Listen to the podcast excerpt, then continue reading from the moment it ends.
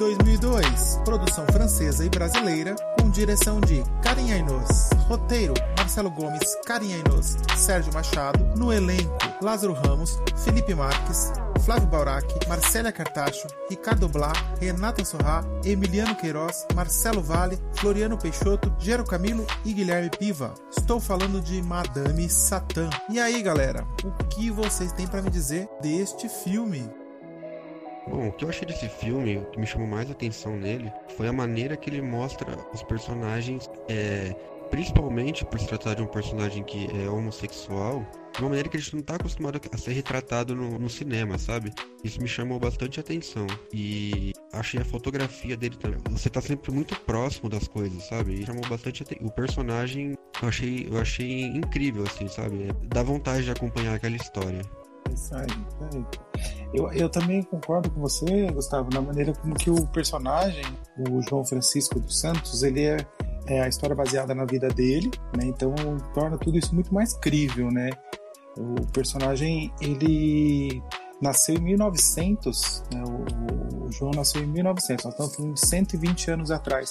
E essa história poderia acontecer este mês, se você for, for pensar, né? Então, pouca coisa se mudou nesse contexto de preconceito, de é, hoje em dia, hoje no dia 14 de junho de 2020, nós estamos com, além de uma pandemia mundial, você que está ouvindo esse podcast em 2050 e tem 25 anos, em meio a uma sobreviveu? pandemia, se você sobreviveu, nós estamos em meio a uma pandemia de um vírus assassino, com protestos antirracismo em todo o país e um governo quase fascista, vamos dizer assim, instituído no nosso país, eleito democraticamente. Né? Mas, então, assim, é, é uma coisa muito insólita que, que é um paralelo muito atual de um filme, é, de um personagem que nasceu no início do século passado.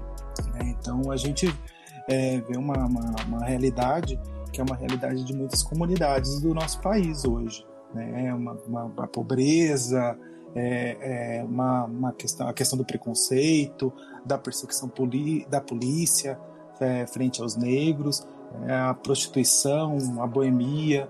Então é um filme bastante, bastante crível nesse sentido. E, e, e até mesmo as, as, condições que as pessoas vivem, sabe? É, não é tratado diretamente no filme, mas é mostrado a todo tempo pra gente é, as casas, a questão até de, de, de, condição das ruas, de saneamento, sabe? Eu acho que é mostrado bastante no filme, não de uma maneira a jogar no nosso, na nossa cara o tempo todo, mas é como se fosse algo do cotidiano ali, sabe? Sim, sim. É, essa, essa leitura é bem, bem, real, bem real, né? O filme demonstra isso de uma, uma forma bem real. E você, é, Carlão? É, antes da gente falar, de eu falar o que, que eu achei do filme, né? É bom a gente lembrar o que é o filme, né? Sim. qual é a história do filme, né? Então, a história segue a vida aí do João Francisco, né, que é interpretado pelo Lázaro Ramos. Ele é um artista e transformista, né? Tô acompanhando aqui a descrição do Adoro Cinema, tá? A sinopse diz assim: Artista transformista que sonha em se tornar um grande aço dos palcos. Após deixar o cárcere, João passa a viver com Laurita, prostituta e sua esposa, Firmina, é, Firmina, a filha de Laurita, Tabu, seu cúmplice, e Renatinho, é, um amante que também foi traidor dele, né? E ainda o Amador, o dono do bar Danúbio Azul. É nesse ambiente que João irá se transformar no mito Madame Satã. Nome retirado do filme Madame Satã de 1932, dirigido por Cécil DeMille, que João Francisco viu e adorou.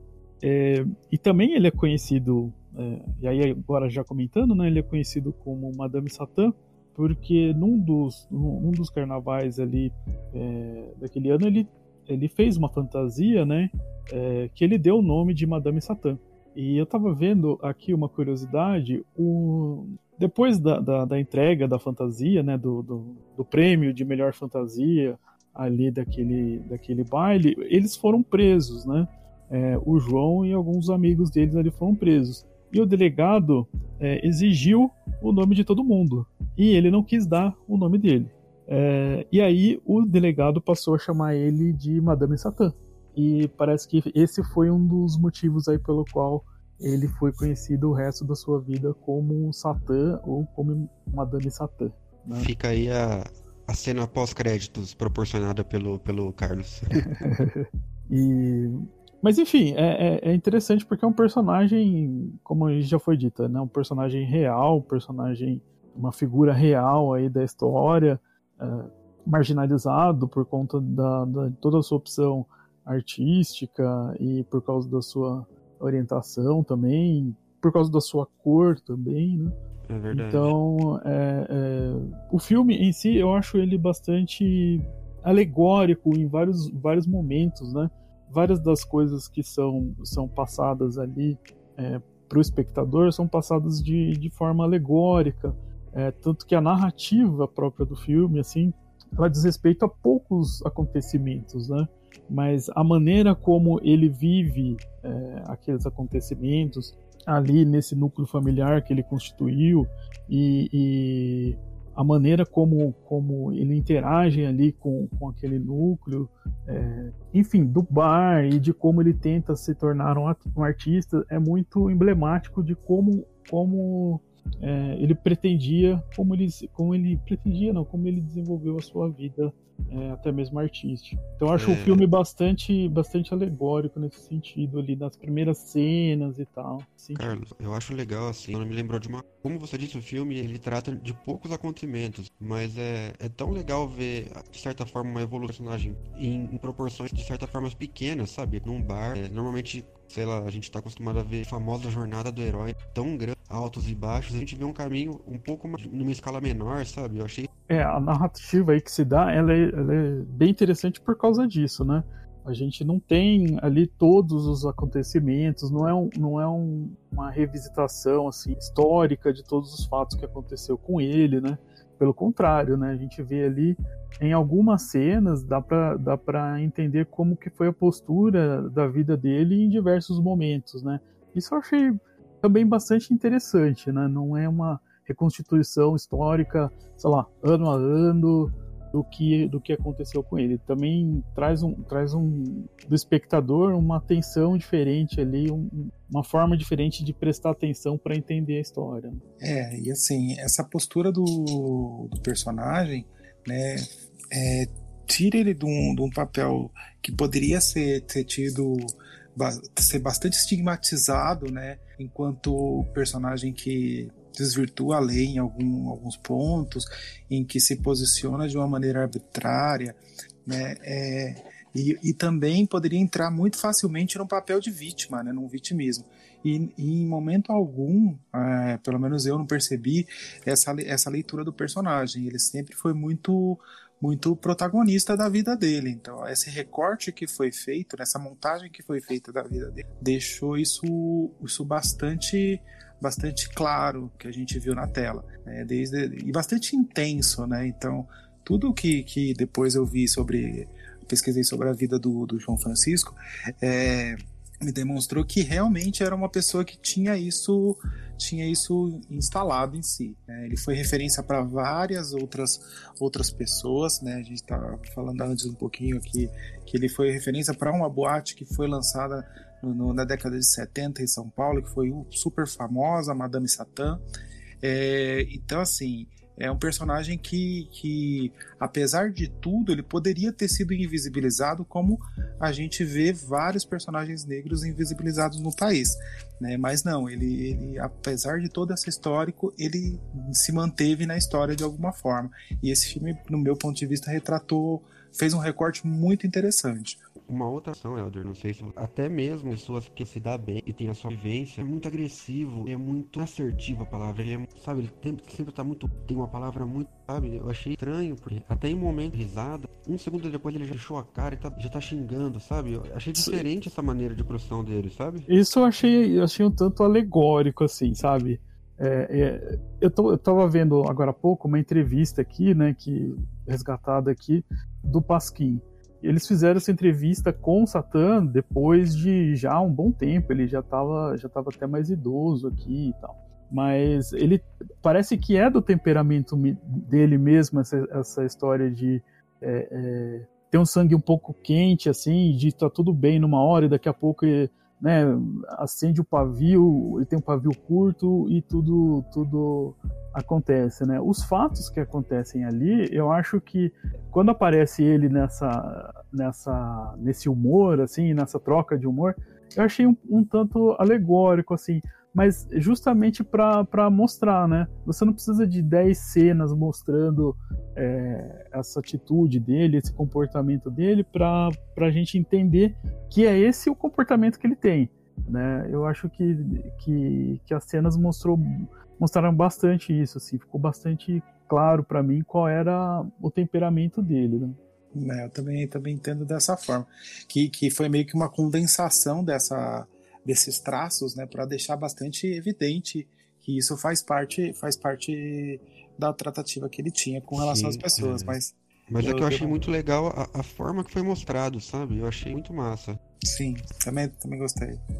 E, e assim, e até o que o Carlos colocou, né, de, de como que foi feito esse recorte desse período, que foi um período no meu, na minha leitura, não, não sei se, precisar, mas eu acho que em torno de 10 anos, 15 anos do personagem, né?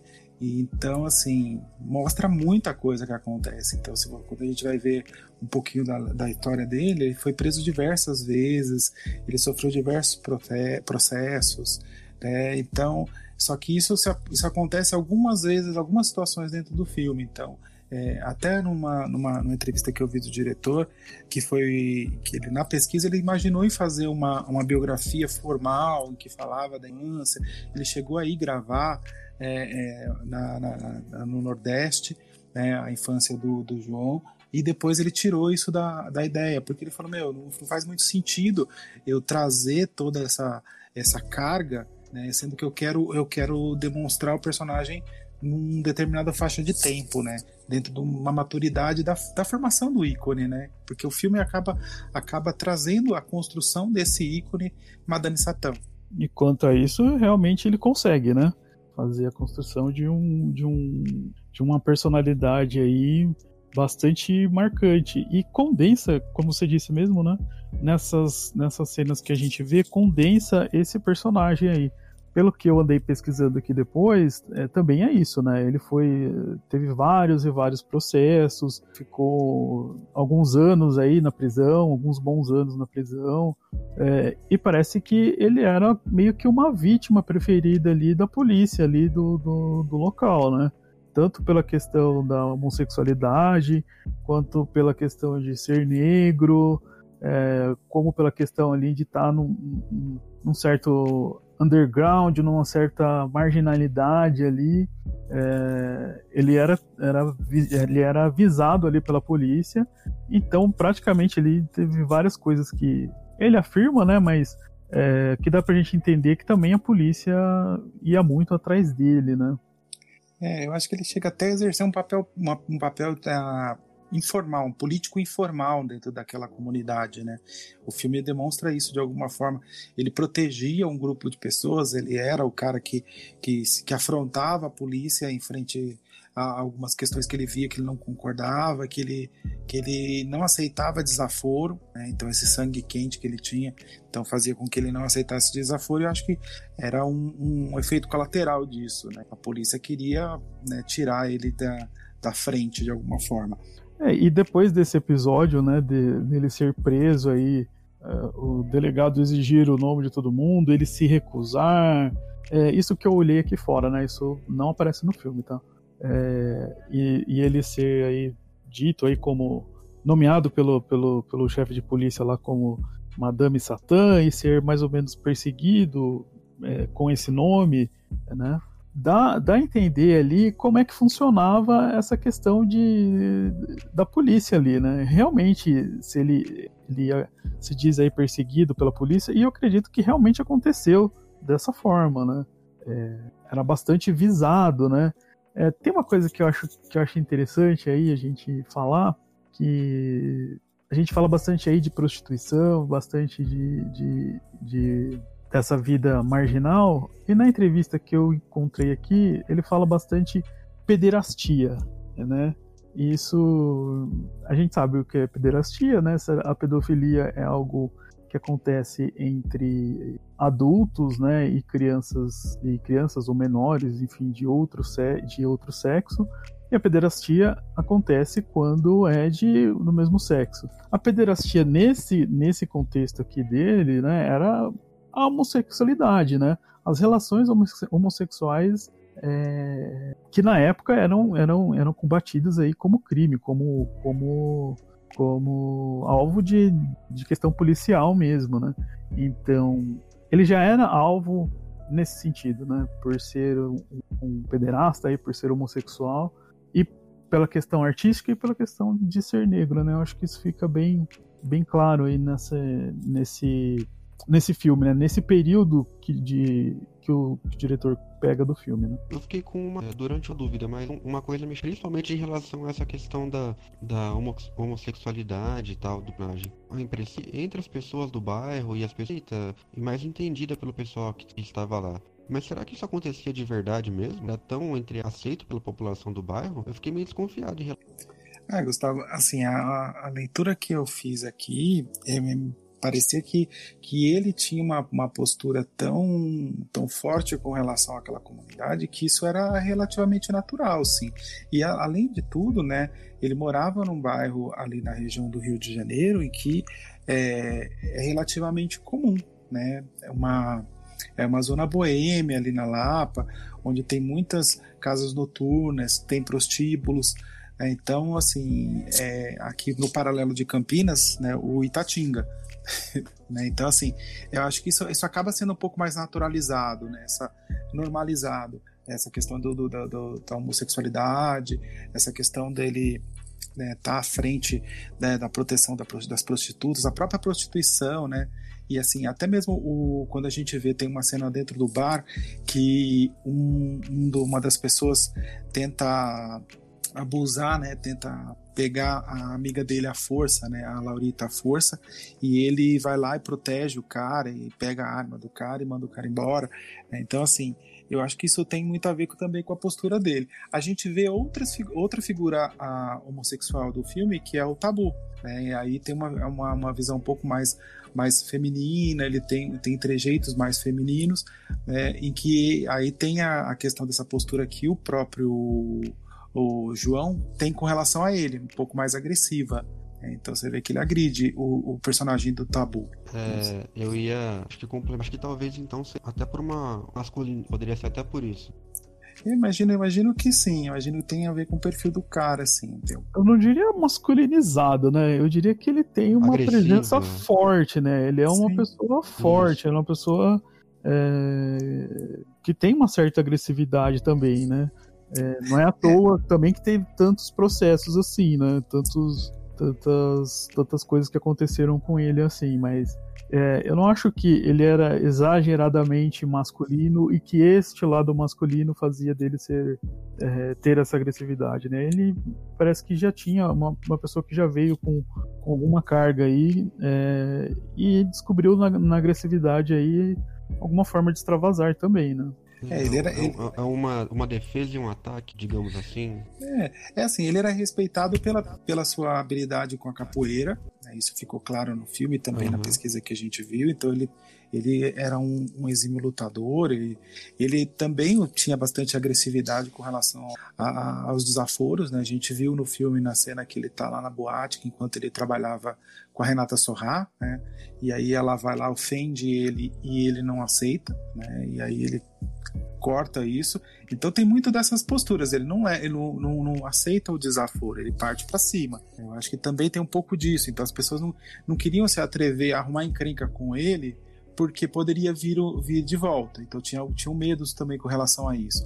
É, e até mesmo a, a, própria polícia, né, quando vai se posicionar lá na, na, na, casa deles, quando vai fazer a busca e ele foge. Né, então eles tentam, tentam conter ele, mas ele vai embora tem uma coisa que, que acho que é interessante colocar. É, o filme se passa ali perto dos anos 30, né? E se a gente for ver, nos anos 30 tinham mais ou menos uns 40 anos aí, coisa um pouquinho mais, um pouquinho menos, da abolição da escravatura. Né? Então, eu acho interessante é, é, que ele tenha, tenha, tenha essa questão de ter sido abordado bem no filme, né, na verdade, a questão dele ser um capoeirista, né? É, essa, essa capoeira, né, hoje em dia é algo que transcende a questão de é, cultural de negros e, e, brancos no Brasil, é uma questão é, já consolidada na cultura brasileira, mas ali para aquele para aquela começo do século, né, era, era algo é, que era de domínio dos negros, né? É, tanto como dança, como tanto quanto como luta, né? Ele era apresentado muito como dança para, para os brancos, mas era, era uma luta meio que secreta ali, né? E quando a gente vê um personagem ali que precisa se defender e, e, e usando a capoeira, é, e é um personagem real, né? É, isso me, me remete às questões que, esse, que, esse, que essas pessoas viviam nessa época, né? É, toda a questão da marginalização, toda a questão de, de, de ter que, enfim, viver na marginalidade, viver é, da prostituição, é, ali na, naquele cenário onde ele está. E uma coisa que, que eu achei assim é, interessantíssimo é essa, essa questão de ele não levar desaforo para casa, né? É, parece que é o, é o, ponto onde as coisas vão, vão, vão, como que eu vou dizer, vão tomar um caminho na vida dele. É, partir dessa, desse traço de personalidade, né, de não levar desaforo para casa. Então, quando a gente vê, primeiro no filme vai ficando claro isso, né, de que ele tem uma certa agressividade, principalmente com o tabu ali em casa, com algumas outras pessoas. Eu comecei a pensar se isso é, não seria algum tipo de descarga simplesmente é, emocional. Na cena com a Renata Sorral, eu fiquei com bastante medo da, né, daquela agressividade que ela demonstrou, né? Que ela, ela tratou ele, né? Por causa de uma coisa ali pequena até, né? E de como ela começou a se referir a ele e tratar ele, né? Eu fiquei Como pensando. Aquilo vem recheado de, de racismo e preconceito também. Né, totalmente, né? né? É totalmente desproporcional tudo que ela diz, tudo que ela fala, todos os comentários, né? De alguém que estava aparentemente estava ali junto com ela já há algum tempo, né? Quando ela diz tudo isso, eu, eu parei e pensei, bom, vamos ver o que, qual vai ser a reação agora, né? Se ele realmente é, não leva desaforo para casa mesmo, ou se ele realmente só não leva desaforo para casa de algumas pessoas. E ali ele briga mesmo pelos direitos dele, pela, pela maneira como ele é tratado, mostra indignação, fica até agressivo, quebra tudo no lugar. É... Não, não, que a reação também é, não, não, é justificável, né? Não é defensável, mas é, ele tem uma reação ali que é condizente com, primeiro, com esse traço de personalidade dele, né? Que a gente já, já falou bastante aqui. E, e com o que é apresentado, né? Porque é um episódio racista mesmo, né? É, dos ma mais fortes ali que a gente vê, talvez, no filme, né?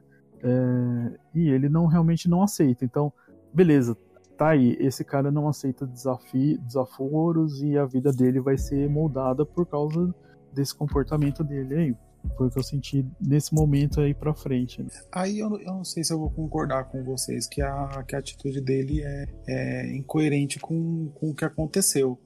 Porque assim, né, levando, levando essa questão dele ter essa, essa, essa personalidade forte, levando essa questão dele ter essa agressividade latente, né, e a partir do momento em que ele tem uma ofensa é, desproporcional, eu, eu tenho como natural essa, essa, essa reação dele. Não, olha, natural, é, eu acredito que sim, é uma reação natural.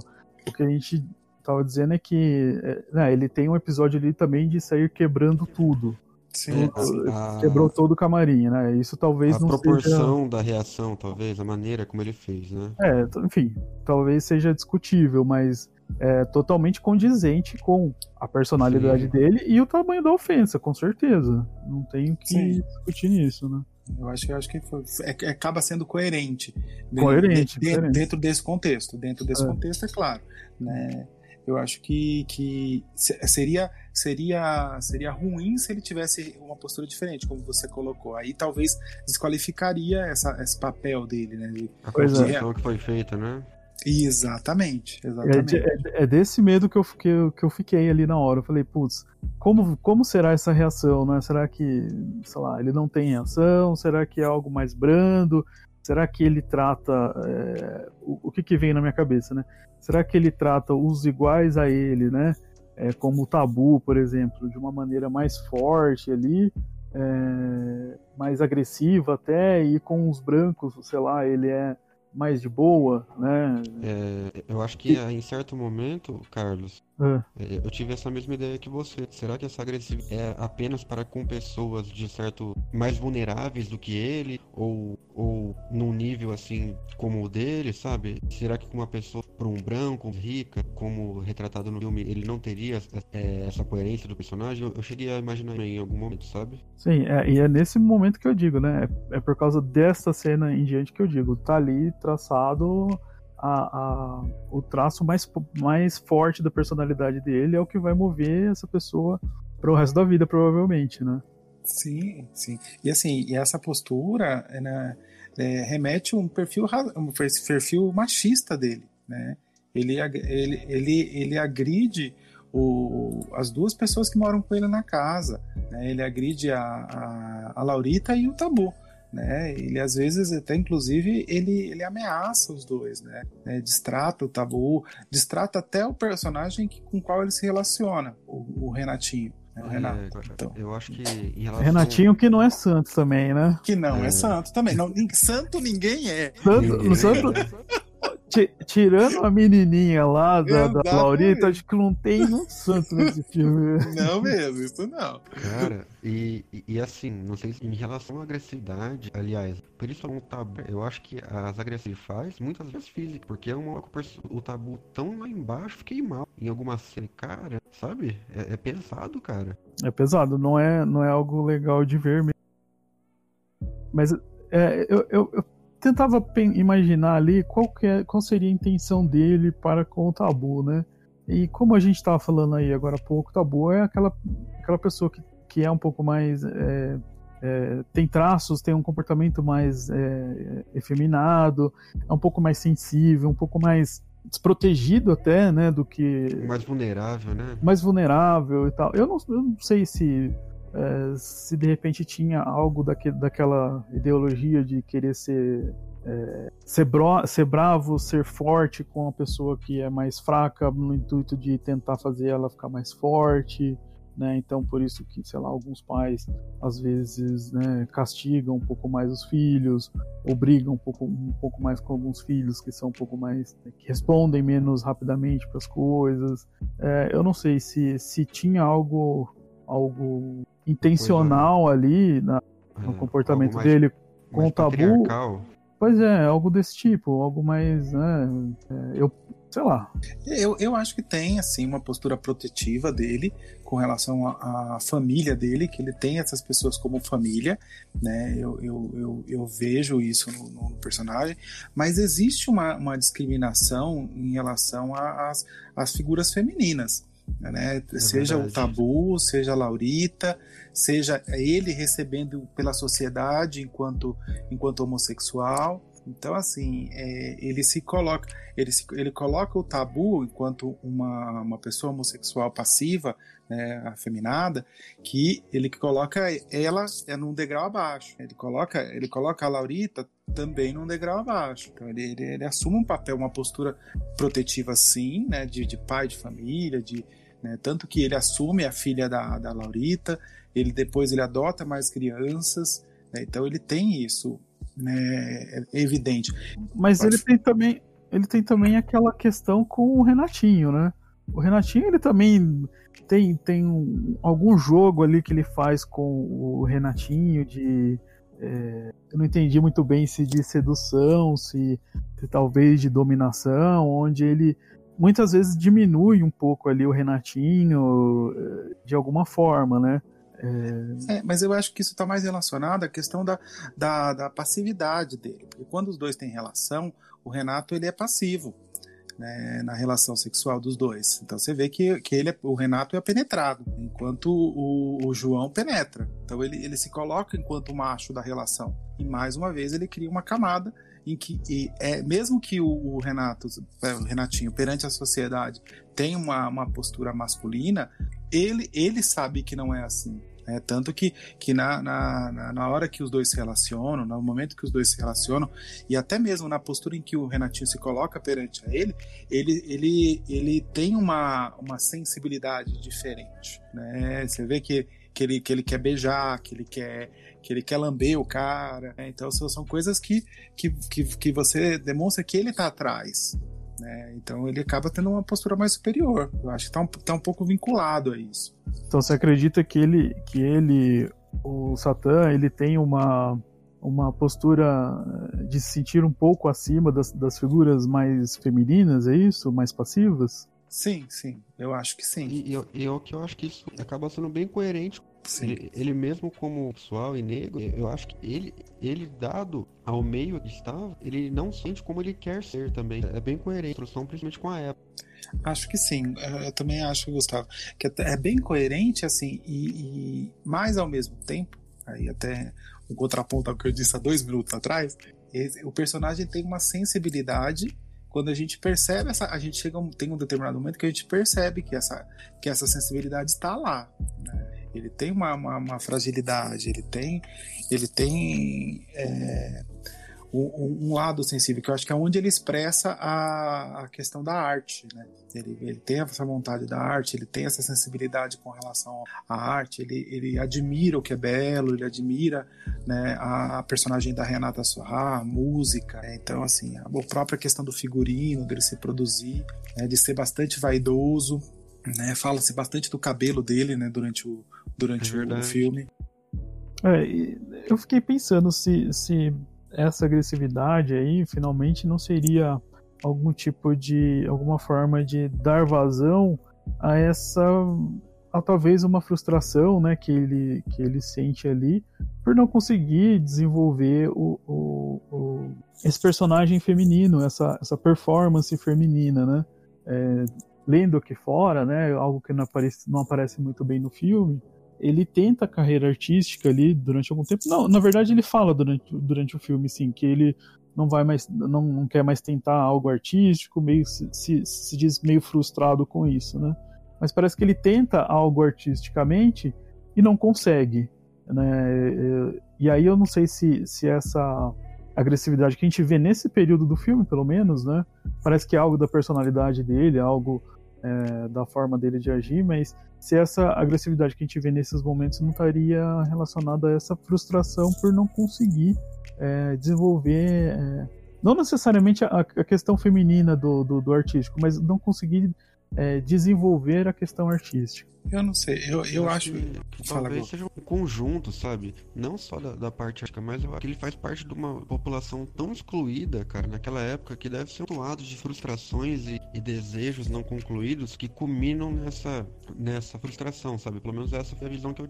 Não especificamente de alguma coisa, mas de uma sequência de pequenos sapos que ele foi engolindo durante toda a vida, durante todos os deram no que deram, sabe? É, a vida dele não foi suave, né? O cara, o cara estava no Rio desde os 13, trabalhou um trabalho, trabalhou relativamente escravo, foi na adolescência que ele iniciou a vida boêmia. Então, assim, ele criou uma casca para se defender, né? Ele, ele, criou um jeito de se defender. Agora, com relação à questão artística, realmente, né? Se a gente for colocar bem no, no recorte do filme, o filme começa quando ele foi preso, né? Que ele até mente o nome na, na, na, na prisão. E aí ele saindo da cadeia, ele vai trabalhar com a Renata Sorrá. E aí, que ele até tem um momento que ele tem uma fala, não, agora eu quero ter ter vida, você não, não, não, não, não ser mais criminoso. Aí ele vai trabalhar. Aí quando ele se frustra, ele fala: Não, agora eu quero tacar fogo no puteiro, dane-se, eu quero ser malandro e você malandro, do, da melhor forma possível. E aí Sim. desenrola boa parte do filme, né? E aí, depois, e aí, assim, ele vai voltar a trabalhar nessa questão da arte, da sensibilidade dele, já mais do meio para o final do filme. Né, que ele vai né, trabalhar lá, lá no bar do, do, do. Como é o nome do cara mesmo? Do Amador. né? Que ele vai fazer a festa pra Laurita e tudo mais. E aí ele volta a, to a tomar gosto pela coisa, né? Da arte. A frustração dele acaba, acaba sendo muito grande. E aí ele fala: Meu, agora já que é pra ser malandro, eu vou ser malandro. Foi aí que a polícia começa a perseguir o cara, né? E não só. Não só malandro, né? É, enfim, depois ele acaba achando ali meio que o pretexto ali para a festa da Laurita e começa a desenvolver a performance, né? Mas é, é engraçado, é interessante, né? A, a, questão da malandragem também, né? No filme eu achei interessante que tem algumas cenas ali onde eles, onde eles aplicam alguns golpes ali, né? É, em cima de um cliente ali, um, um cliente deles, é, em que o tabu entra né, falando aquela história de que ah, a polícia tá perseguindo e tal, não sei o que, aqui na Lapa, tá entrando em todas as casas procurando um assassino. E, e tipo, você vê a reação do cara, né? O cara é um funcionário público, acredito, né? Branco. Tem medo, né, cara? É, branco de, de classe média. E aí eu fiquei pensando, né, putz, 1930, né? estamos aqui no, num lugar marginal, com preto, com, com homossexuais, com negros. É, o que seria para esse cara aqui, né? Tá no meio de uma batida. Ele pega e vai embora e deixa tudo para trás, né? O famoso cidadão de bem. O cidadão de bem, exatamente. Família Gente, tradicional. Mas aí eu diria, eu diria outra coisa. Nós estamos em 2020. Eu duvido que a cena não seria muito parecida a hoje. É verdade. Com certeza, hoje. o mesmo cidadão de bem num, num, num prostíbulo com um homossexual. Na negro, Rua Augusta, em São Paulo. Na Rua Augusta, em São Paulo. Cara, na boa, o cara, o cara, o cara ia tomar até a mesma postura. É, sabe? Não, não ia ser muito diferente, não. É, a única coisa que poderia não ter uma postura diferente é se ele tivesse uma carteirada. Que aí o lance Sim. é a carteirada, né? Se ele fosse o sobrinho de alguém, e, sabe? Isso. Que aí você sabe com quem você está falando. É uma coisa muito típica, né? Mas assim, é isso, é isso que traz o filme tanto para para uma questão que a gente que a gente consegue consegue visualizar, porque isso ainda acontece, né? É uma questão, isso é isso é atemporal, né? É, é. Isso é atemporal. Enquanto houver essa essa essa discriminação, essa marginalização, na verdade, né? da, da, da figura homossexual, da figura é, negra, né? E de tudo isso, vai acontecer, vai continuar acontecendo essas cenas é, lamentáveis, né? É lamentável porque é de dar dó da pessoa, né? É do, do, do, cidadão de bem que está ali, né? Da própria da própria do papel ridículo que ele que ele faz, né? Com a vida dele, né? Mas é. não, não gera uma, uma certa satisfação no fato de eles usarem esse estruto, essa ideia para poder aplicar um golpe no cara? É tão bom, cara, porque sim, parece uma vingança, sabe? Sim, é, é, é fenomenal. É, é, fenomenal. É uma sacada, sacada genial, assim, do, do roteiro, né? É, muito é, mas é, é, muito coerente com, com, a, com a mentalidade do, prof, do, do, personagem, né? Porque ele é Exatamente. muito inteligente. Né? O cara, o cara ele é muito inteligente. Ele tem umas sacadas ali que, meu, ele vai, joga lá e fala: Não, é, o golpe é esse. Quando ele fala no começo que ele muda o nome no, né, no, no, no, na hora de falar que é o nome dele é Benedito, né, depois na, na pesquisa eu vi que ele fazia, isso era comum para que ele fosse réu primário várias vezes. Então, como, provavelmente ele não tinha documento, provavelmente não, ele chegava na polícia, falava o nome, outro nome, ele era réu primário. Entendeu? Então, assim, ele usava, ele subvertia o sistema a favor dele. Né? Quando ele, até mesmo a gente percebe um pouco disso quando ele vai eh, tentar falar com, com o amador para fazer a festa lá. Então ele vai lá, joga um charme, faz o que, que era para fazer, que o cara pediu para ele fazer, começa, vai começar a trabalhar com o cara mais em contrapartida. Né? Então tem essa jogadinha. Então o cara consegue articular muito bem. Né? É, é, é muito legal a forma como ele conduz isso. E, e, tem a ver com esse lance da família, né? Tem, tem a ver, ele também conduz essa família desse jeito. Ele, ele, é, ele manipula todo mundo muito bem. É, ele administra. Né? Administra, né? isso mesmo. Melhor expressão. Administra Cara, todo mundo. É uma mão de ferro nessa administração, porque olha, a hora que ele foi cobrar do, do tabu o dinheiro que estava sendo devido, meu amigo, eu que não pede dele.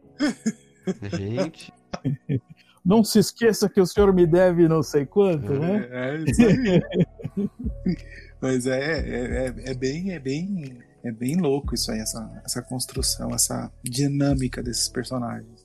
É, eu, eu, eu, eu, eu, particularmente, eu gostei bastante. E aí, voltando, falando um pouco desses aspectos é, técnicos do filme, né? É, o Carlos falou um pouco do, do começo sobre fotografia, sobre imagem. O que, que vocês acharam? O que, que vocês é, perceberam no, no, nesses aspectos técnicos? É, eu quero emendar, assim, a, a, principalmente a questão mais alegórica que eu, que eu mencionei, né? Por exemplo, nessa cena com, com o dono do bar, né? Se você é, olhar assim, parece que é uma cena só, né? É uma cena onde ele chega, onde ele, ele vai lá trabalhar, é oferecido para ele o trabalho, aí ele começa a trabalhar, né? E, se você não perceber direito, é uma cena, é, é, um, é, um, plano direto, uma sequência direta, onde na verdade o que acontece é isso que o que o Ador acabou de falar. Ele começa a trabalhar, né? depois de um tempo ele ele dá a ideia de fazer, né? E as coisas provavelmente vão ali dia após dia, ele comentando e tal e etc. E isso é quase que sintetizado em uma cena só ou é uma, é uma, sequência de duas cenas ali, né? Então, nesse momento, se passaram, se passou um bom tempo que ele, que ele tinha saído da prisão, né? E estava se readaptando ali e, de alguma forma, é, tentando olhar novamente a parte artística. Então, eu achei, eu acho essas sacadas assim bem, bem interessantes do filme, né? Porque se você olhar, parece uma cena só onde aconteceu pouca coisa, aconteceu alguns diálogos à toa ali entre os personagens e nada foi muito para frente, né?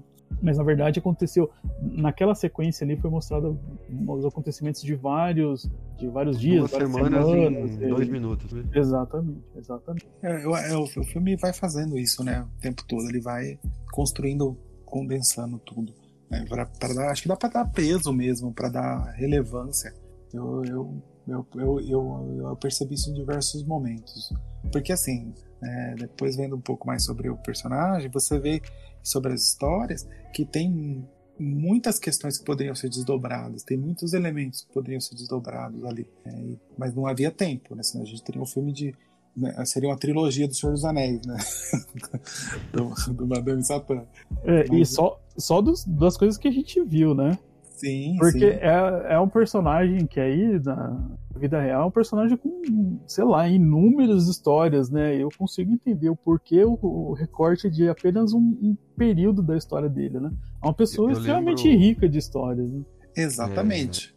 É, eu cheguei, cheguei a ver algumas entrevistas, é quase que uma lenda urbana. É isso que eu tava vendo aqui, ó. Eu tava com, com uma entrevista que o, o Milor Fernandes fez com, com ele na época lá do Pasquim. E ele começa a entrevista justamente falando assim: você tem noção que você é uma figura mitológica, né, do Rio de Janeiro aqui, né, da, da boemia e da marginalidade aqui do Rio de Janeiro, você tem noção disso? É... E é essa a ideia, né? Ele, ele realmente é uma figura que, que vai além, né? É um, é um mito, eu né? Acho... A história precede o homem, aquela história. Eu acho, Carlos, talvez ele é quem deu o esquema malandro. Eu acho que ele é, ele é a personificação, sabe? Eu pensei, eu pensei nisso também. Eu acho que tem, tem muito, muito dele nesse símbolo, né, do malandro, nesse símbolo do, do, do cara que que, que, que, que, que transgride o sistema, né? Que, que, que, que, transgride as regras, né? E tira vantagem de coisas que poderiam prejudicar ele. Essa questão das histórias, ele, ele, ele mesmo criava histórias sobre ele, né, ele mesmo reforçava esse, esse, essa, essa questão, né? É, numa das reportagens que eu vi, ele, numa das vezes, acho que estava indo preso para Ilha Grande, e aí alguém, ele, ele contou uma história né, que ele estava indo preso e que ele que ele mesmo se jogou do barco é, e, e, foi na, voltou nadando, fugiu do, bar, do barco que ia para a ilha. É assim, uma coisa que, que, que, depois todo mundo ficou pensando que era verdade e na verdade não era, era uma história que ele inventou. Então ele acabava criando o, o a lenda urbana do, do Madame, se aproveitando disso, né? né? o folclore, folclore. através dele. Né? E, mas assim, é, é, é, é muito legal essa construção. É, pegar um personagem tão rico Que, e aí a gente. Só aqui a gente falou no come, do começo até agora de três referências totalmente diferentes. A gente falou que o nome dele veio de um filme francês de 1942, de 32, não sei. É, depois a gente falou de uma boate com música punk em São Paulo, né? Então, olha a força do personagem, né? Olha a força de, de, de, desse símbolo né? dentro do, de uma sociedade pós-escravatura, é, é, né? Então, assim... Machista, homofóbica. Machista, homofóbica. Preconceituosa. Total. Então, assim, o quanto que esse personagem era, é, era, era, era poderoso para que, a, que a sociedade não conseguir invisibilizá-lo há 120 anos. Há 100 anos, vai, porque o filme é de 2002, mas tinha uma, teve uma versão antes, né, com, com, com Milton Gonçalves, né, uma interpretação antes do Milton Gonçalves, baseada na história dele. Mas, assim, em 100 anos, o personagem continuou, né, ele, ele, ele está vivo. Né, e se você vê o filme hoje, você vê esse personagem. Você fala, gente, eu conheço essa pessoa. né? Ela existe. Você sabe, sabe, Elder, que isso que para mim, eu acho que é o mais impressionante de tudo, assim, em síntese do que eu vi desse quanto uma pessoa entre aspas, entre aspas não, muito marginalizada sobreviveu, entende? O quanto desse, dessa pessoa, um homem negro, um homem pobre, um homem gay, sobreviveu à história, sabe? De um país tão preconceituoso quanto é o Brasil. O cara tá aí, tá vivo, sabe? Tem um filme sobre ele. É um feito muito grande, ainda mais pros dias de hoje, sabe? É um feito muito grande, cara. E assim, é e aí entra de novo a questão que eu puxei de alegoria, né? Para mim, não só na maneira como é contada a história do filme, mas ele, a figura dele, a figura que é retratada no filme, é uma alegoria para muito do que existe hoje em relação ao preconceito e em relação à maneira como, como vários personagens do dia a dia hoje vivem. É, do, do travesti, é, do homossexual, daquela pessoa uh, que vive realmente essa marginalidade que ele que ele vivia aí, né? Existem existem personagens no, do nosso dia a dia, da nossa atualidade, que a gente sabe que está confinado a uma certa marginalidade, a um certo um certo submundo, né? É, e que vai depender e, e, que vai sobreviver aí entre meios aí entre os entre essa, essa, essa violência, essa, essa criminalidade, essa, essa linha tênue entre, entre a ausência né, de, de, de perspectivas e de possibilidades e, e o crime. Né? É, é Para mim, ele é, ele é um, uma figura possível hoje, dos anos 80, dos anos 90, e infelizmente nas próximas décadas, se as coisas continuarem como, como são nesse país. Né? Exatamente, Carla. Soube sintetizar maravilhoso. Seria cômico se não fosse trágico, sabe? A veracidade que, que esse filme ainda traz, sabe? É, e isso só reforça a, a importância da discussão das temáticas, né?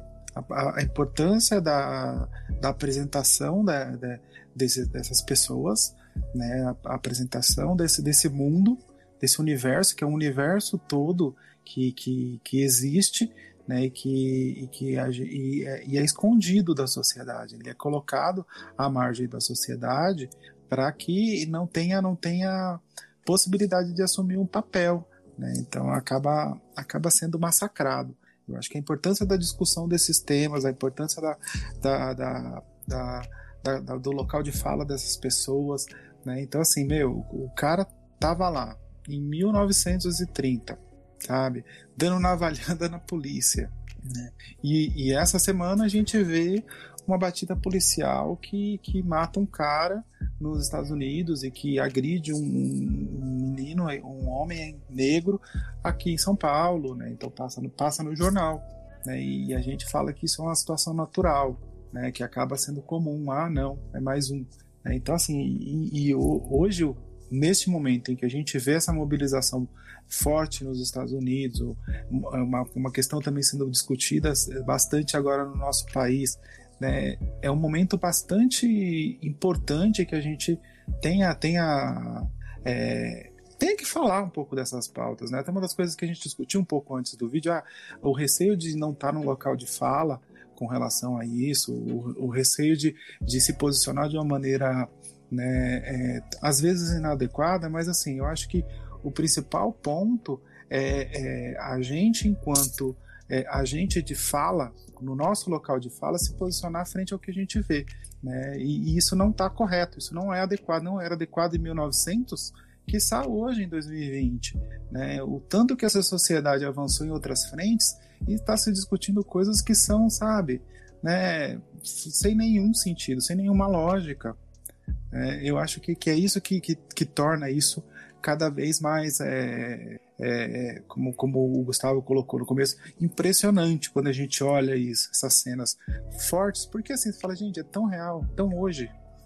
E, e assim, né, e na nossa, no nosso contexto, na nossa realidade, né, parece que passaram-se 100 anos aí praticamente, né, de, da época da história, da época onde se passa a história no filme, e o Brasil não mudou muita coisa. É, Para essa população, é, principalmente negra, periférica, né, para a população é, marginalizada aí por causa da, das questões de sexualidade, nada mudou. Né? Então a gente está em 2020 enfrentando uma pandemia é, onde nesse país, né, a gente está entre, entre segundo ou em terceiro, de acordo com alguns rankings, né? Eu acho, eu acho vergonhoso, né, o que a gente passa aqui, segundo e terceiro no, nos rankings de maiores mortes, né, maior número de mortes e de casos no mundo, né, é, e a gente está num, num, momento onde discute-se bastante isso, bastante essa questão racial, porque nos Estados Unidos, o país mais afetado até agora, e aqui a, a imensa maioria das pessoas que estão morrendo são essa população, são dessa população negra, né, marginalizada, uh, e sabe parece que não, não, não, não acontece isso à toa. Né? Existiam esses personagens aí dessa época em que dessa juventude aí do Satã é, que estavam marginalizados e não estavam à toa marginalizados. Não era por opção né, que, que, que acontecia toda aquela marginalização. Como, como eu disse, né, é, tinham 30, 40 anos que a, a, a escravatura foi abolida. Né?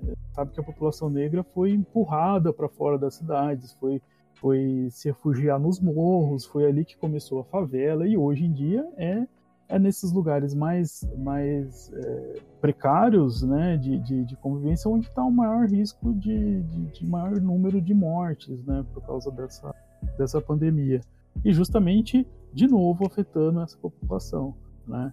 É, a gente também tem ainda neste, neste nessa época que a gente está, um, neste país, um dos maiores índices de violência contra, contra homossexuais, né, e contra a mulher né, do mundo. Então, é... se, eu, se, eu, não me engano, Carlos, acho que o Brasil é o país que mais mata homossexuais do mundo. Exatamente. Exatamente.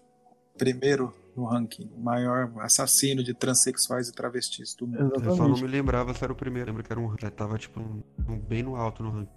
É, se, se, se, lá atrás a gente tinha qualquer tipo de desculpa de dizer que essa, essa população estava marginalizada ali por causa de, enfim, de um, de um finalzinho da, da escravatura e tal, hoje não tem. Né? E continua a ser a mesma coisa. Né? Um processo que acontece aqui, que acontece nos Estados Unidos também. É. Aí, Carlos, assim, você falou uma coisa que, que eu acho que é eu penso um pouco diferente. Eu acho que assim, não é que não mudou nada.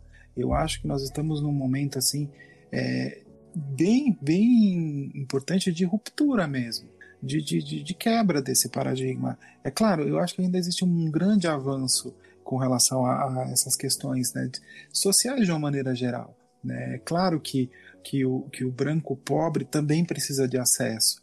É claro que, que, que a mulher pobre precisa de acesso, só que a, a sociedade ela cria camadas e essa parcela da população está lá embaixo. Isso já avançou. Hoje o acesso, né, até um tempo atrás, o acesso havia aumentado. Hoje essas discussões estão em pauta, existem pessoas que têm bastante é, importância no cenário é, artístico, no cenário político até, né, mas ainda são bem poucas. Então essa representatividade precisa ser, se não houver a, a, a participação da, das pessoas brancas, né, é, também se posicionar, isso não vai mudar. Então a ruptura, no meu ponto de vista, está aí. Né? Então, enquanto a gente achar que o problema não é com a gente, né, é, a gente vai ser condescendente. Ah, mas o problema é com a gente também. Porque, assim, enquanto a sociedade não tiver uma, uma postura mais equalitária, uma postura né, que, que possa dar oportunidade para todo mundo, né, acesso para todo mundo, é, é, não, vai, não vai haver desenvolvimento. Né? A gente vê isso hoje nos Estados Unidos, que é a maior potência do, do mundo hoje, né, se discutindo essa pauta racial, essa pauta, essa pauta de, de racismo, que, que, que e, e aí isso só mostra que não é uma questão econômica, não, não, não é uma questão monetária, né? A gente tem uma das maiores artistas do, do mundo, a Beyoncé, é uma artista negra, né? Que ganha milhões, mas assim, é, existe uma necessidade de, de posicionamento, né? E lá, eu, apesar de ter muitos movimentos ah, de com protestos agressivos, com posicionamentos bastante fortes, é, é, se, se, o governo tem tido uma postura de, de revisão, alguns locais.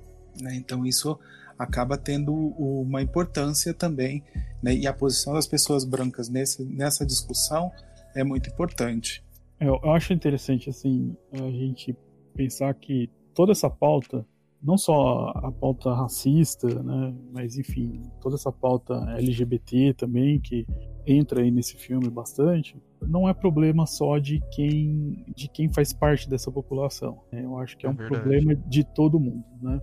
Não é porque talvez eu não seja branco, bran é, ou talvez eu não seja é, negro, né, melhor falando, talvez eu não seja a parte ofendida da situação, que, que eu vou me esquivar de falar sobre isso. Né? Eu acho que muita gente acaba é, dizendo, usando talvez é, essa questão do lugar de fala, talvez de uma forma um pouco errada. Eu não posso dizer o que, o que é ser uma mulher negra é, pobre. Eu não tenho a menor condição de, de dizer isso. Né? Eu não tenho, eu não sei, eu não sinto, eu não sei o que, que é isso. Uma mulher negra pobre tem como falar é, um, um, homossexual negro, pobre, tem como falar exatamente o que, que é isso, né? Eu não posso falar por ele, mas não é pelo fato de eu não poder, eu não ter a mesma voz que ele para falar, que a gente tem que é, se ausentar do debate, né? A gente tem que tem que, olha, então o problema é com, é, vocês estão discutindo é de homossexualidade, então deixe os homossexuais discutirem, deixe, enfim, as os LGBTs, os grupos LGBTs discutirem. Se a questão é racial, deixem quem, quem tem a cor da pele e é, que é ofendido por isso discutir. Eu acho que é, é um problema de todo mundo, na verdade, né? É um problema de, de, de quando a gente fala problema social, é um problema de toda a sociedade. Eu acho Sim. que se a gente tivesse já há algum tempo resolvido essas questões, né, do, do de, por exemplo, de, de distribuição de renda, é, e de igualdade social, principalmente para essas é, populações é, marginalizadas, faveladas, é, talvez a situação no Brasil hoje, diante de uma pandemia, fosse diferente. Né?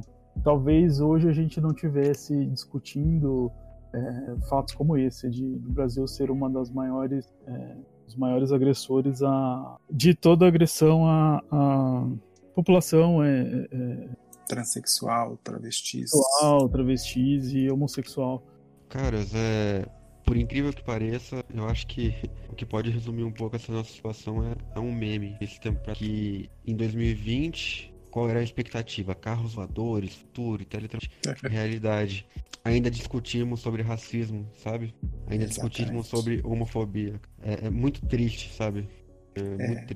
E assim, é a, a questão do personagem, né? Esse personagem, ele tem potencial, né? E assim, até o Gustavo colocou, ele não seria o estereótipo do malandro, do malandro carioca, mas essa figura ela foi embranquecendo, né? Então assim, mas ele tinha tem potencial para ser o paralelo do zumbi dos Palmares, para ter uma relevância tanto quanto uma modernização de, do personagem. Só que não aconteceu. A figura, a figura ficou no zumbi, né, ali.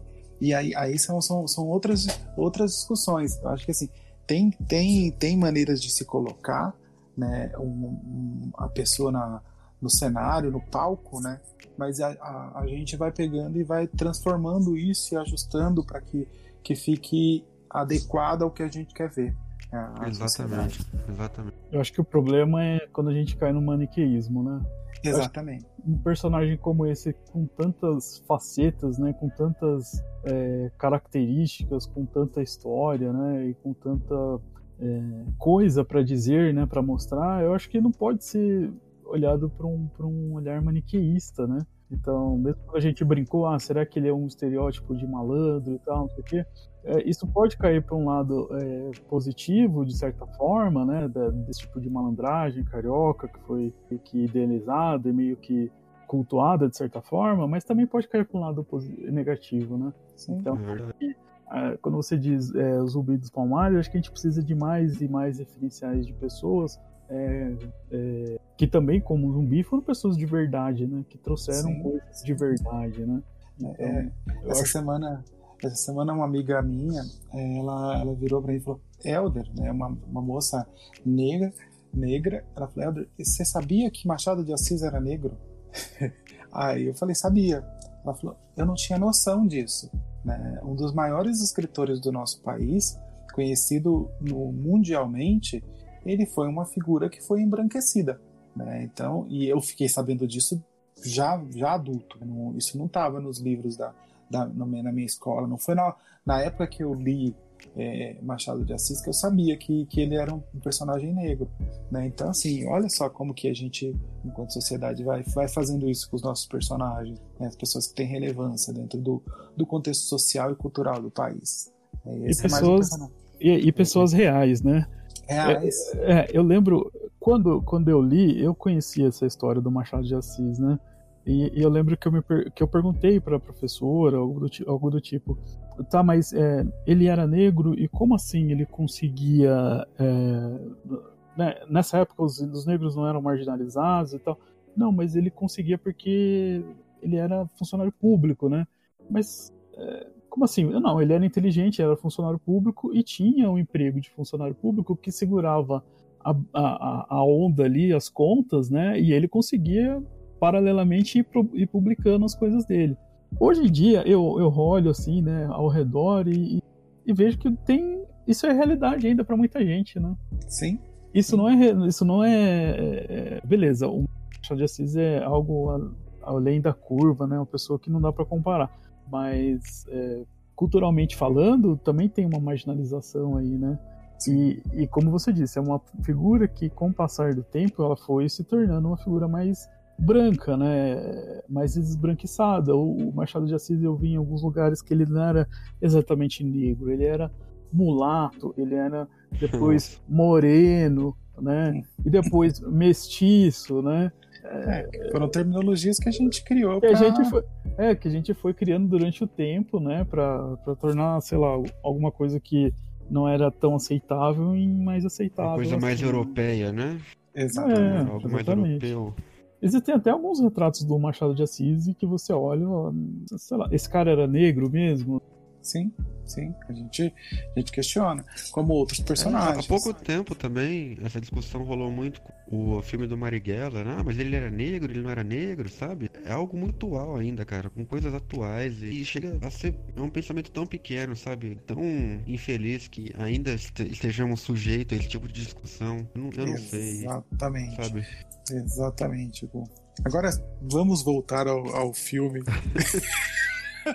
Olha só, gente, o filme ele nos permite tantas discussões, são tantas camadas para se refletir, tanta reflexão que vocês viram até onde a gente já foi, né? E aí eu queria perguntar um pouquinho para vocês, né? Agora, as atuações, cara.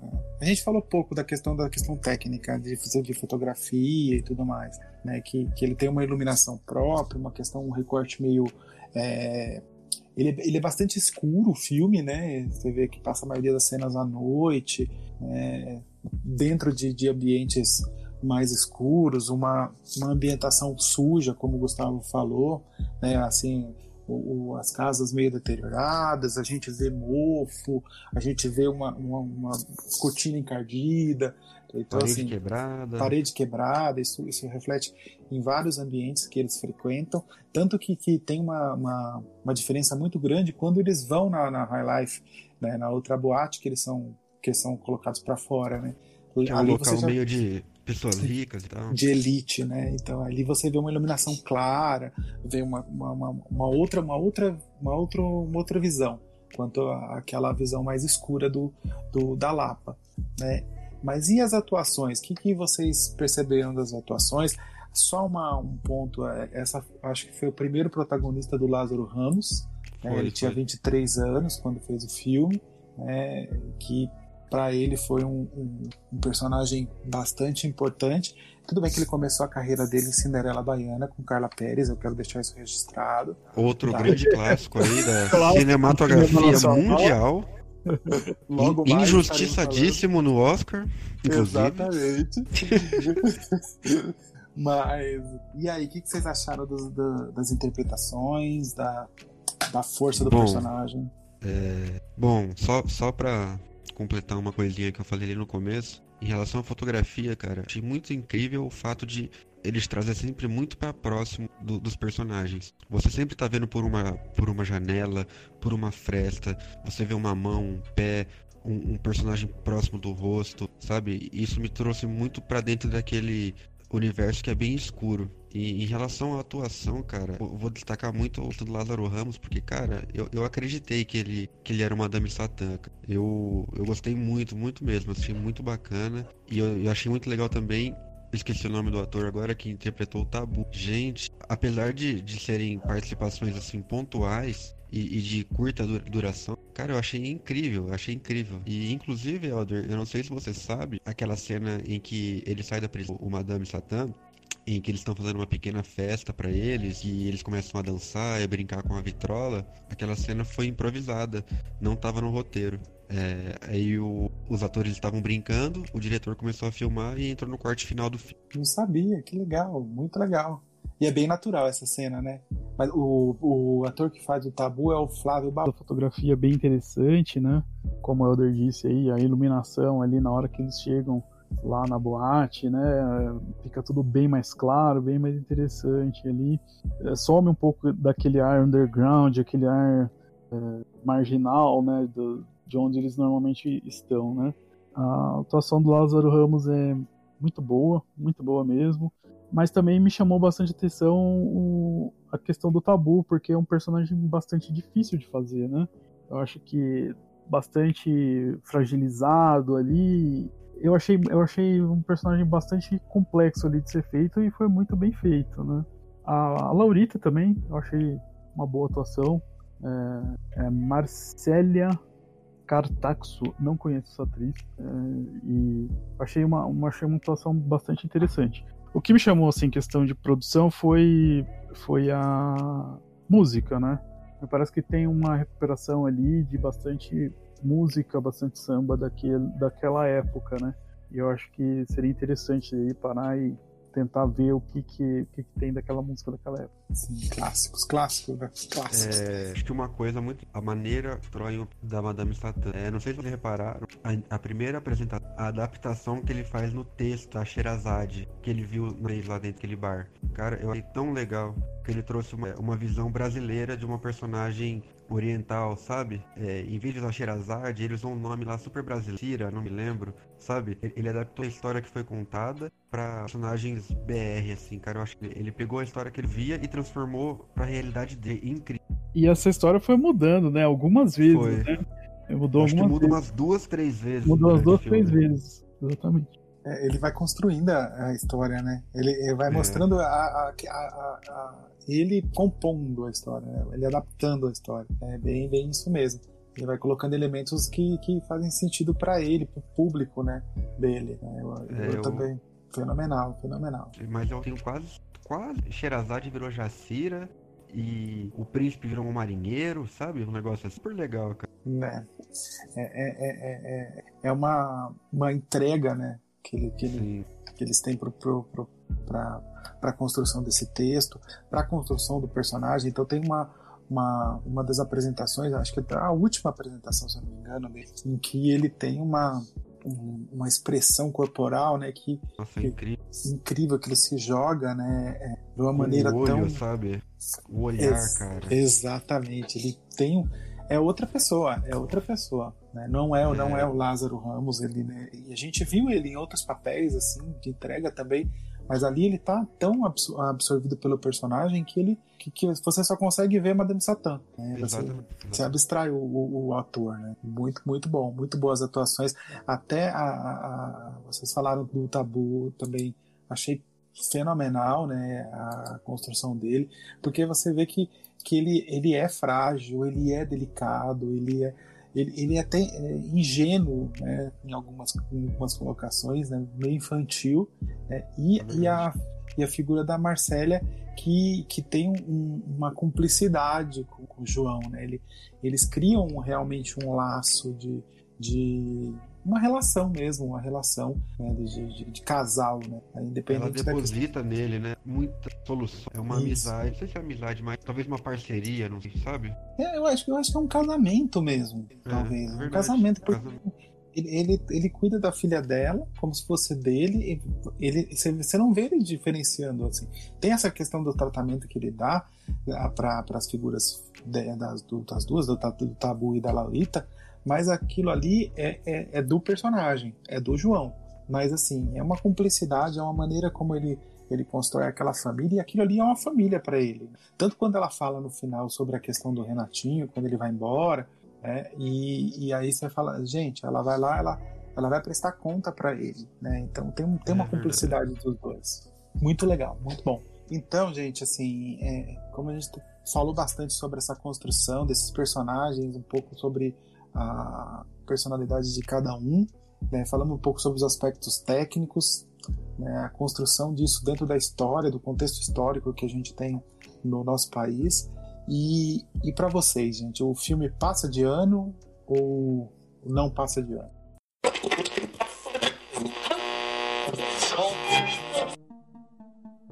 Essa é a Rádio Divergentemente, a nossa playlist de músicas no Spotify.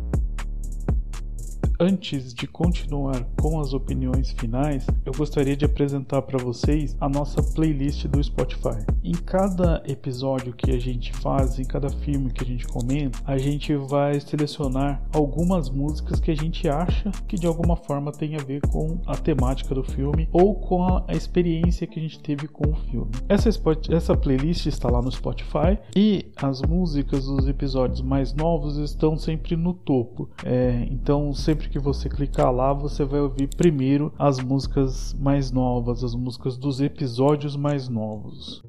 A primeira música que eu indico para esse episódio é Rebel Rebel do David Bowie. Eu fico imaginando qual seria o destino do personagem aí do Madame Satã se ele tivesse em um outro contexto histórico, em outro período de tempo, né? Em um outro lugar, talvez aí ocupando esse lugar aí do rebelde que o David Bowie canta nessa música. Eu ainda fico com uma dúvida sobre a questão racial, mas eu fico imaginando qual seria a dinâmica desse personagem nesse contexto. A outra música que eu gostaria de indicar se chama Minha Estrela, do Di Mello. Ouvindo essa música, eu fiz um paralelo sobre essa estrela que o Di Mello aprecia com a personagem e a narrativa que é construída é, do espetáculo do, do Madame Satã. É, a partir da, da briga ali com a personagem da Renata Sorra, ele vai construindo aquela, aquela personagem é, da história que ele vai contando ali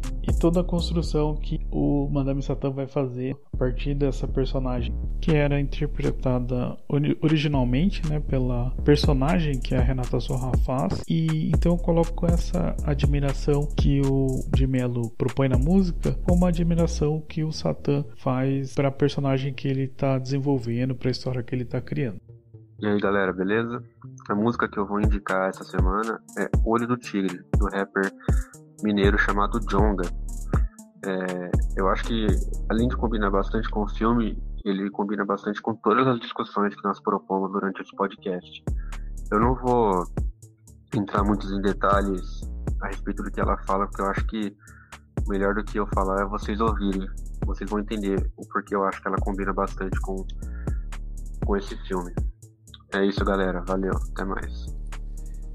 Para esse filme eu queria indicar duas músicas. A primeira é Amarelo, do Emicida com participação da Majur e da Pablo Vittar. É, tem uma frase que eu acho muito, muito importante nesse filme, né? Dessa, dessa música: Permita que eu fale, não as minhas cicatrizes. E eu acho que isso tem muito a ver com o João, que ele tem local de fala e ele sabe o que ele quer. E a segunda música, é bem alinhada com a questão racial, é a Carne, com a Elza Soares, que ainda é uma realidade muito triste no nosso país. Obrigado, gente. Você que quer interagir conosco, acesse nossas redes sociais. Instagram e Facebook, divergentemente.pod, Twitter, podddivergente, ou se preferir, manda um e-mail, divergentemente.pod.gmail.com. Falou? Essa é a Rádio Divergentemente. Assim, eu, eu para mim o filme passa de ano com louvor. Assim, a gente sabe como que, que, que são as produções de cinema no país, né? Então tem uma grande dificuldade de investimento assim com relação ao cinema. Mas é um filme muito bem, bem feito, é um filme bem produzido. A construção do personagem ela é, ela é muito boa, como a gente ressaltou aqui. Né? A gente vê essa questão estética, a gente ainda identifica isso dentro da, do nosso contexto. Para mim, o filme muito bom, recomendo. Recomendo que vá assistir, que assista de, de com mente aberta. É, o que a gente pontuou aqui, acho que não, não vai prejudicar de maneira alguma a sua experiência. Né? Eu acho que é, é um filme que vale a pena a gente assistir e refletir sobre isso. É, bom, para mim também passa de ano grandes méritos, porque pelo menos a maneira que ele mostra a nossa realidade e as questões viscerais, assim, acho bom quando ele joga na nossa cara algumas coisas que muitas vezes as pessoas botam para debaixo do tapete. É, como o Elder falou, acho que o que a gente conversou aqui não estraga a experiência. É, assista cabecinha aberta e se prepare para estar tá próximo de uma realidade nossa brasileira, sabe? Para você talvez aprender um pouco mais de muitas vezes esse processo de marginalizar pessoas é, é cultural e está presente desde, sei lá, desde que o primeiro português pisou aqui na nossa praia. Bom, sobre o filme aí, eu acredito que é um filme muito bom, é um filme que passa de ano aí, com certeza, mas tem poréns, né? Tem alguns poréns aí. Eu não é um filme que eu recomendaria para todo mundo. Eu gostaria muito que, que todo mundo assistisse, mas eu não sei se dá para recomendar ele para todo mundo. Primeiro porque é como o, Gustavo disse aí, é um tapa na cara de realidade.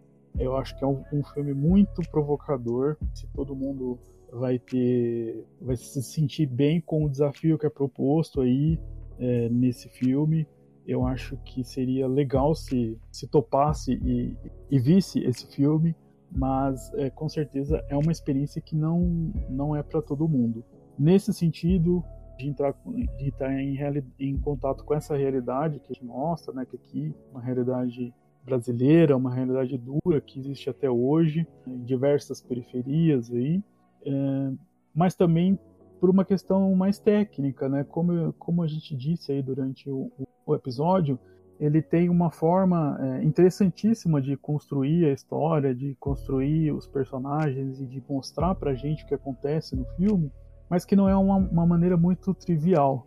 Então, se você aceitar o desafio aí de assistir o filme, é, vá, como eles disseram aí, como o Elder disse, como o Gustavo disse, de mente aberta, é, de braços abertos também, e, e vá com um olhar bem afiado, porque tem bastante coisa aqui que você vai curtir nesse filme se você tiver disposto. É... E é isso, eu acho que é, um, que é um baita filme, todo mundo deveria ver, mas com essa ressalva, talvez não para todo mundo ver. A gente não trouxe esse filme à toa, né? Então nós estamos no mês de junho, onde a gente comemora o mês do orgulho LGBT.